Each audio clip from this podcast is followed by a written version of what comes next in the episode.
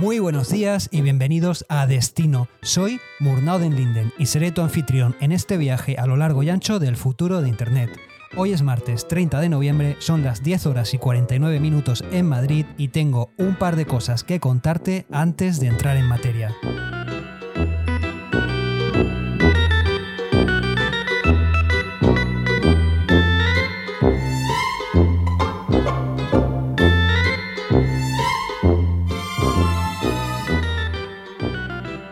Antes de nada, y primero de todo, quiero decirte una cosa.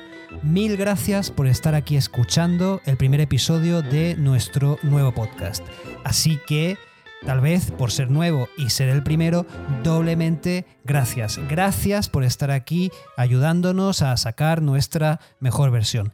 Y ahora, antes de dar comienzo a esta, a esta nueva aventura, te recomiendo una cosa. Te recomiendo que estés donde estés, tanto si es en el metro, como en casa, como en tu ciudad, como en las calles de tu pueblo, estés donde estés, por favor, ponte cómodo porque lo que vamos a contar te interesa. Destino, allá vamos.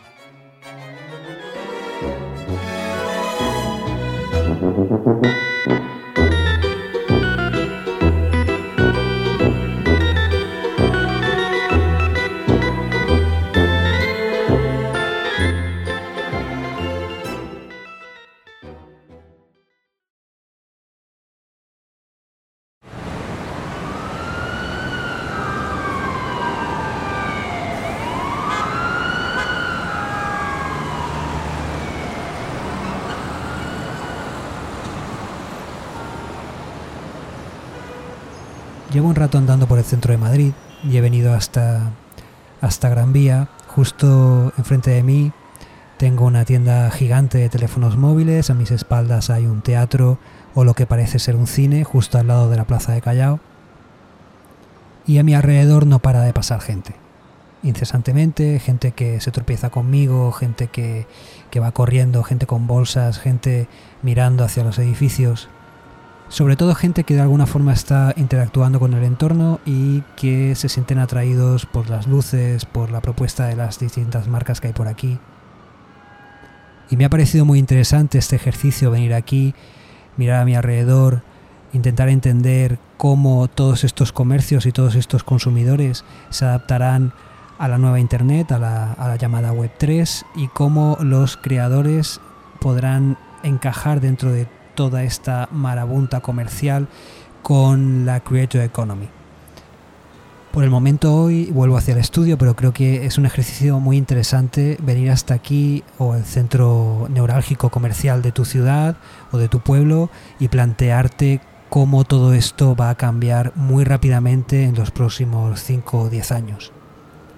Voy a atravesar la plaza de Callao, voy a ir dirección Sol, llegar al estudio y grabaré el podcast de hoy que seguramente estará muy influenciado por todo este tipo de cosas que he visto y los pensamientos que han ido viniendo a mi cabeza.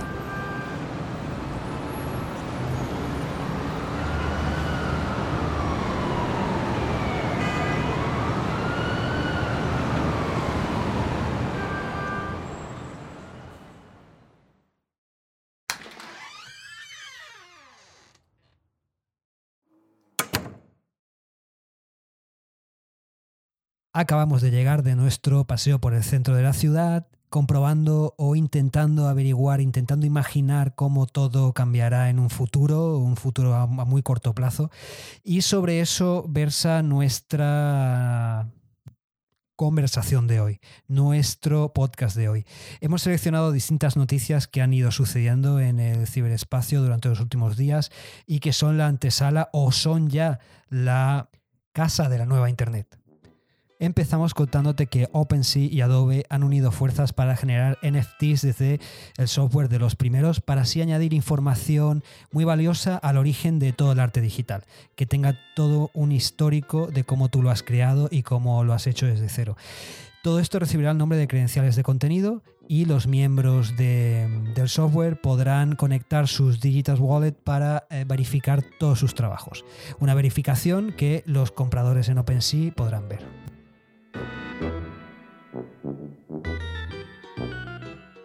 Y seguimos con OpenSea y con otra noticia en torno a la Creator Economy.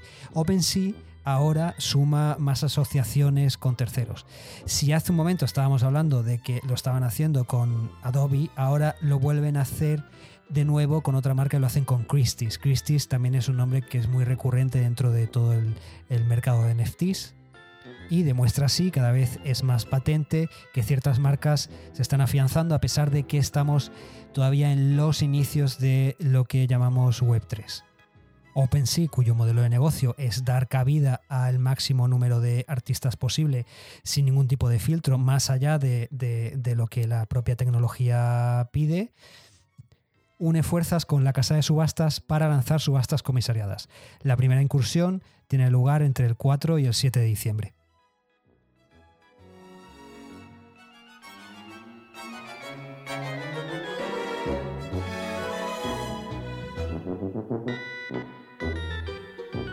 Y ahora vamos a ir cruzando poco a poco hacia otra orilla, seguimos en la Creator Economy, pero vamos, vamos a ir cruzando el puente hacia el mundo de las DAOs con el artista y productor de electrónica Deadmau5. Hago solo un pequeño inciso antes de continuar con esta noticia. Si no tienes muy claro o es la primera vez que escuchas lo que es una DAO, es un acrónimo, las siglas son DAO te aconsejo que vayas hasta nuestra web destino.news, donde tienes distintos artículos que te cuentan lo que son estas asociaciones eh, digitales, dicho mal y pronto. Y ahora vuelvo a la noticia. Os decía que el artista y productor de electrónica Dead Mouse está al frente de una nueva DAO que se llama Moda DAO, que pretende instaurar una nueva forma de gestionar el negocio musical a través de tokens. De nuevo, si no estás familiarizado con tokens, eh, cripto o con muy distintos términos que usamos en este podcast, te aconsejo que vayas hasta destino.news y allí puedes consultar todo este tipo de conceptos que son muy sencillitos una vez que los conoces, pero es cierto que al principio suena todo, es una terminología que puede desorientar bastante.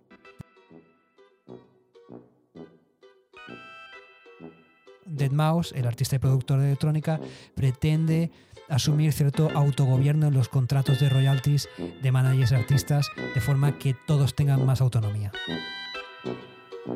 Nos quedamos un momento más en el mundo de las DAOs, simplemente para recordar que Constitution DAO, que es una DAO que se creó para poder pujar en una subasta de Christie's por una copia de la Constitución estadounidense, no consiguió sus objetivos y ahora, lejos de devolver la aportación económica de cada miembro de la DAO, pretende ofrecer tokens a sus miembros en lugar de devolver ese dinero.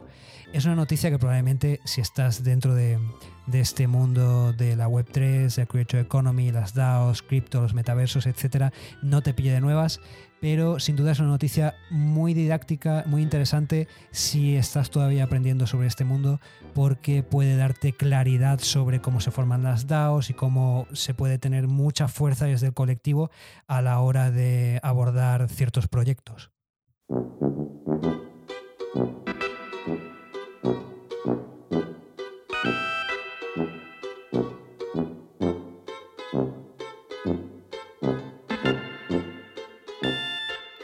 Y ahora, antes de lanzarnos hacia ciertas noticias en torno al metaverso, en torno a ciertos streamers que sin duda conocerás, vamos a hacer un inciso, y si te fijas, cae justo en medio del, podcast, un inciso en el mundo cripto, que es un mundo capital de vital importancia para la Web3, para la Creator Economy y para ti también a nivel individual, tanto a nivel laboral como personal, como financiero será algo de vital importancia en los próximos años y es un punto que quizá no es tan apetecible porque no todo el mundo le interesan las finanzas, pero es muy importante que lo conozcas porque a nivel profesional va a ser de vital importancia y va a estar como, como, como te digo justo en el centro de todo. No es del todo cierto que el resto de grandes empresas o grandes sectores no estén atentos a ello y no estén dando pasos sobre ello, sino que no se te está comunicando en las noticias con la misma claridad que se te puede hablar de una venta multimillonaria de un NFT, un NFT Tenemos, por ejemplo, hoy las declaraciones del CEO, del CEO de Combank, que es el Commonwealth Bank of Australia. Em, el tipo se llama Matt Coming y en referencia a los deseos de sus clientes por las criptomonedas y los cambios de sector a medio plazo, dice, y cito textualmente, Vemos riesgos en participar, pero vemos mayores riesgos en no participar. Como os decía, pasamos de lleno hacia el metaverso. En nuestra cuenta de Twitter hemos lanzado un hilo del que nos sentimos particularmente orgullosos y en el que destacamos a las cinco empresas europeas más top que con sus proyectos ayudan a construir un metaverso abierto, descentralizado y común.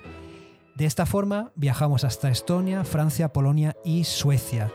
Os recuerdo nuestra cuenta de Twitter es twitter.com Destino W3, Destino 3. Y por otro lado, una noticia muy interesante que aún no ha llegado a Europa, pero seguramente estará por llegar muy pronto.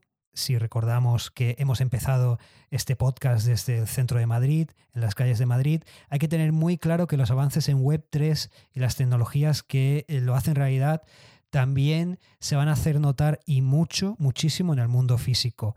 Starbucks y Amazon lo saben y a través de sus filiales Starbucks Pickup y a través de Amazon Go han unido fuerzas y han lanzado la primera cafetería de servicio Grab and Go sin personal de caja en New York City. Y por hoy esto ha sido todo.